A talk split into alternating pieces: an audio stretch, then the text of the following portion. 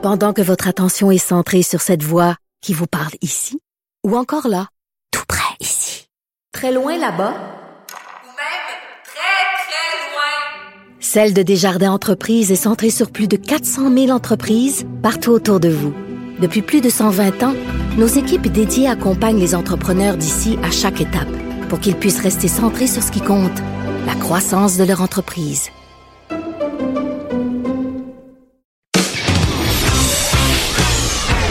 De 13 à 14. Là-haut sur la colline. La politique autrement dite. Cube Radio. La députée de Québec solidaire de Mercier est avec nous, Ruba Gazal. Bonjour, Ruba Gazal. Bonjour.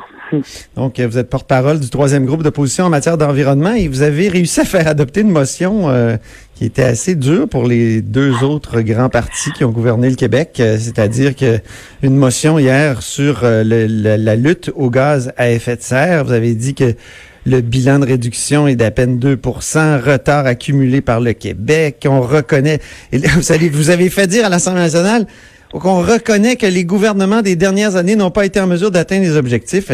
Donc, euh, vous leur avez mis le nez dans le, bon, je dirais pas quoi, mais je veux dire euh, directement là quand même, non?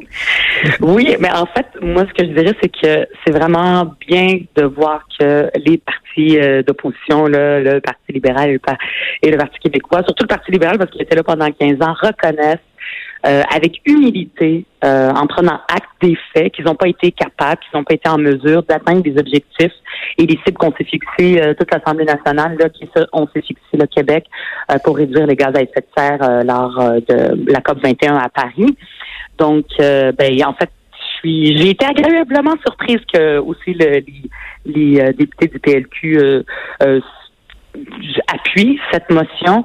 Puis je me dis peut-être que c'est l'influence de Dominique Champagne, parce que juste avant, le Dominique Champagne avait rencontré du Pacte pour la transition, avait rencontré le caucus libéral, et peut-être que c'est en train de, de- c'est, en train de donner, euh, ça a donné peut-être des résultats. Ils ont, ils ont renoncé, les libéraux, à, à s'excuser, comme le proposait Marois Risky, euh, sur la rigueur budgétaire. Certains ont parlé d'austérité. Est-ce que peut-être qu'ils vont s'interroger sur euh, des excuses? euh, Aimeriez-vous qu'ils... non. Ou, ou vous avez peut-être, vous les avez peut-être forcés comme à s'excuser de façon indirectement sur la, la lutte ratée contre les gaz à effet de serre? Ben en fait, en fait, c'est que ils, ils reconnaissent. Moi, ce que je dis souvent, c'est que pour euh, régler un problème, et là, les changements climatiques et la lutte aux changements climatiques ou aux, aux émissions de gaz à effet de serre, c'est pas juste un problème, c'est le défi de notre siècle. Mais la première étape pour le corriger puis euh, euh, le régler, ben c'est de reconnaître qu'il existe qu'il y a un problème et euh, c'est ce qu'on a fait. Donc, c'est un premier pas dans la bonne direction. Euh, maintenant, à la Oui. fin de la motion, on demande que le gouvernement, et même aussi la CAQ a appuyé la motion, euh, que le gouvernement agisse avec détermination pour rattraper ce retard. Puis, Mais qu'est-ce que ça voudrait dire, justement, là? Qu'est-ce qu'on fait à partir de, une Ben, fois qu'on a adopté la motion? Ben, par exemple, il y a, y a- y a deux choses. La, première chose, euh, il y a le projet de loi euh, euh, du pacte, par exemple, pour la transition, que des juristes, donc ça, c'est vraiment la société civile, qui ont écrit un, un projet de loi puis qui demande au gouvernement de l'adopter. Puis hier, euh, le gouvernement a refusé d'adopter ça. Où est-ce qu'on mettrait les cibles de réduction de gaz à effet de serre? On, lui- on leur donnerait une force légale et législative, donc ça serait inscrit dans la loi que nous aussi on avait dans notre plan de transition lors de la campagne électorale, mais ils ont refusé de le faire. Ils disent qu'on a toutes nos lois nous permettent euh, actuelles sont correctes puis elles nous permettent d'atteindre nos objectifs auxquels ils se sont commis. Et euh, là, on apprend par exemple ce matin et euh, que pour gazoduc, euh, euh, donc en qui le, le tuyau qui va relier le gaz naturel liquéfié entre la témiscamingue et euh, le Saguenay, eh bien, à l'époque, le ministre de l'Environnement, Benoît Charette, il a dit, ben, je refuse de comptabiliser les gaz à effet de serre émis en amont du projet.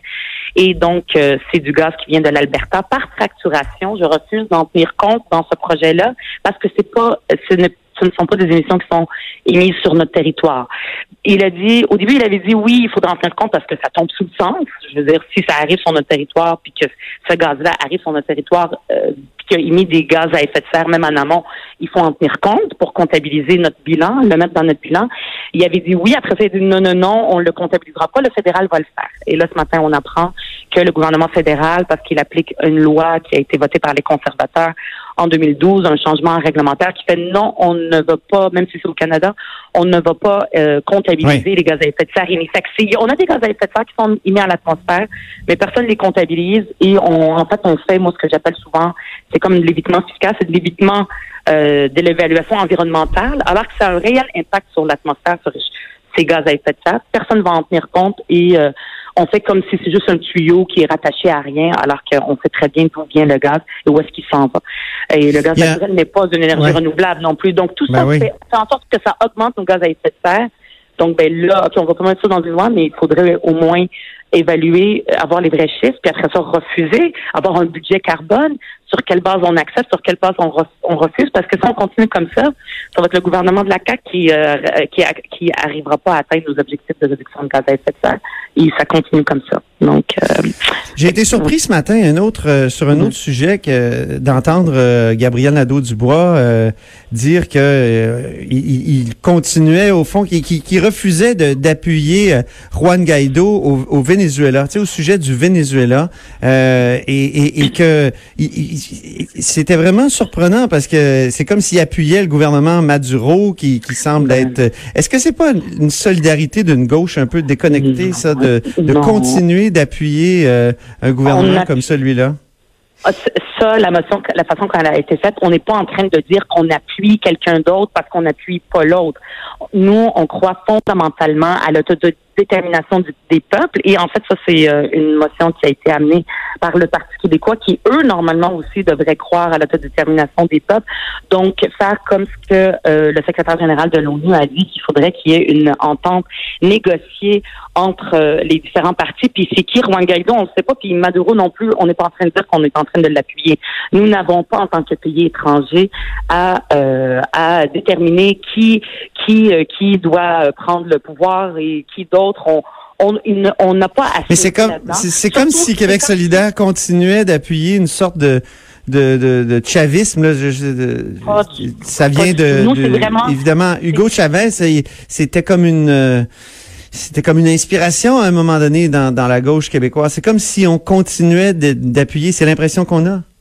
C'est ben c'est peut-être cette impression-là que voulait le Parti québécois, on est de Québec solidaire, mais ce n'est pas du tout ça. C'est vraiment sur le principe et ça, en votant, en disant qu'on on n'était pas, on n'appuyait pas. Euh, Gabriel l'a dit, on est, nous, c'est le principe de l'autodétermination des peuples. Si nous, à Québec solidaire, par exemple, on prend le pouvoir puis on décide de faire la souveraineté, puis on veut pas qu'il y ait d'autres assemblées nationales et d'autres parlements dans le monde qui commencent à s'immiscer puis dire vous devriez pas l'appuyer, vous devriez appuyer ça. On respecte l'indépendance on veut que les gens la respectent pour nous, mais on veut aussi que ça soit respecté partout. Et le Parti québécois lui-même. C'est curieux parce que vous avez appuyé le, vous avez appuyé les, Catalans qui, qui, ont voté euh, le 1er octobre 2017. Euh, vous ben, étiez derrière eux. Là, on a l'impression que c'est le même genre de, de, de, mouvement démocratique qui, qui, qui veut s'exprimer c'est pas tout à fait la même chose. Nous, on pense qu'on n'a pas à prendre position dans ce qui se passe dans un pays étranger. Tout ce qu'on veut, c'est comme le dit le secrétaire général de l'ONU, il faut qu'il y ait une entente négociée, pacifique et euh, qu'on euh, qu'il y ait qu'il y ait un, en fait, euh, qu'on respecte la volonté du peuple, qu'il y a une entente, puis après ça, une, une euh, en fait, un vote démocratique. Donc, c'est ce qu'on est en train de dire. Et c'est ce que des gens, par exemple, quand on parlait de la cause palestinienne à l'époque, les, des gens, où est-ce qu'on dit on, on veut la détermination du peuple palestinien, ou d'autres peuples à travers l'histoire, c'est ce que des gens, euh, les ancêtres, disons, du, de, de, du PQ, des, des, personnes, des élus du Parti québécois disaient à l'époque et malheureusement, c'est pas ce qu'on entend aujourd'hui. Donc, c'est sur la base de l'autodétermination des peuples et on ne va pas s'immiscer dans les affaires étrangères des autres pays. C'est sur ce principe-là qu'on l'a pas appuyé. Sur euh, le, le, voile, euh, les propos de la nouvelle ministre de la Condition féminine, Isabelle Charret, vous, euh, qu'est-ce que vous pensez de, de ces propos-là? En fait, euh, moi, j'ai envie de la citer en disant, euh, ben, les femmes ont le droit de porter ce qu'elles veulent, on n'a pas à leur dicter. Et c'est exactement ce qu'elle a dit. Après ça, ce qu'elle a ajouté, c'est son opinion personnelle. Tout le monde a droit à son opinion personnelle, mais c'est pas ça qui nous intéresse. Elle est la ministre de la condition féminine, donc la ministre de, de en fait, elle doit s'occuper de la condition féminine de toutes les femmes au Québec. Et c'est euh, c'est un sujet qui divise énormément. Là, je, je pense que je, je, lui apprends ça. Donc, c'est important. En fait, je vais lui rappeler ce Rima El Khoury faisait aujourd'hui dans sa chronique. Je vais lui rappeler ce que le premier ministre avait dit à l'époque en 2013. Il disait qu'il aimait pas ce qu'ils entendaient sur la religion musulmane et les musulmans. Et il faudrait qu'on tienne des propos un peu plus modérés, puis qu'on ne Mhm. stigmatise pas la population. Donc, en fait, il faudrait que Madame, euh, la nouvelle ministre Isabelle Charrette, fasse la même chose et qu'elle ne s'embourre pas là dans, dans ce dans le voile, si on veut. Euh, Parce que surtout maintenant avec le dépôt euh, le dépôt euh, du euh, projet de loi qui s'en vient sur les signes religieux, il faut s'assurer parce que c'est souvent ça qu'on a l'impression que c'est un projet de loi contre le voile. Il faut pas que ça soit ça, c'est un projet de loi pour la laïcité. Puis après ça, il y a des débats et des discussions qu'on peut avoir, que ce soit dans les partis ou après ça à l'Assemblée nationale et en, en commission. Donc c'est extrêmement important que Madame Isabelle Charrette, en fait, si Charrette, si elle revient encore sur la question, parce que là, elle est revenue deux fois, puis ça n'a pas été mieux la deuxième fois, parce que là, elle parlait de tous les autres signes. C'est pas son opinion personnelle euh, qu'on, dont on veut, c'est vraiment, c'est vraiment qu'elle, qu'elle prenne acte que, oui, peut-être c'est un symbole d'oppression, oui, c'est, ça peut l'être, mais les femmes qui le portent, elles, ne sont pas toutes des femmes opprimées, surtout pas au Québec. Je veux dire, il y a tellement eu de, d'études, il y a tellement eu de débats. Ça fait 12 ans qu'on parle Mhm. de ça. Ouais. Et euh, on sait que c'est pas la réalité, ce n'est pas la vérité. Donc c'est important en tant que ministre qu'elle regarde tout. Puis c'est des débats qui qui ont cours depuis quand même très longtemps dans le mouvement féministe. Donc il y a pas il y a pas de il y a pas de, de, de consensus sur ces questions-là. Merci, euh. Madame Gazal. Merci, merci beaucoup. Ruba Gazal est députée de Québec solidaire de Mercier, porte-parole du troisième groupe d'opposition en matière d'environnement. Et ne partez pas, parce qu'après la pause, on s'entretient avec Christian Rioux et sa chronique Vue d'Europe.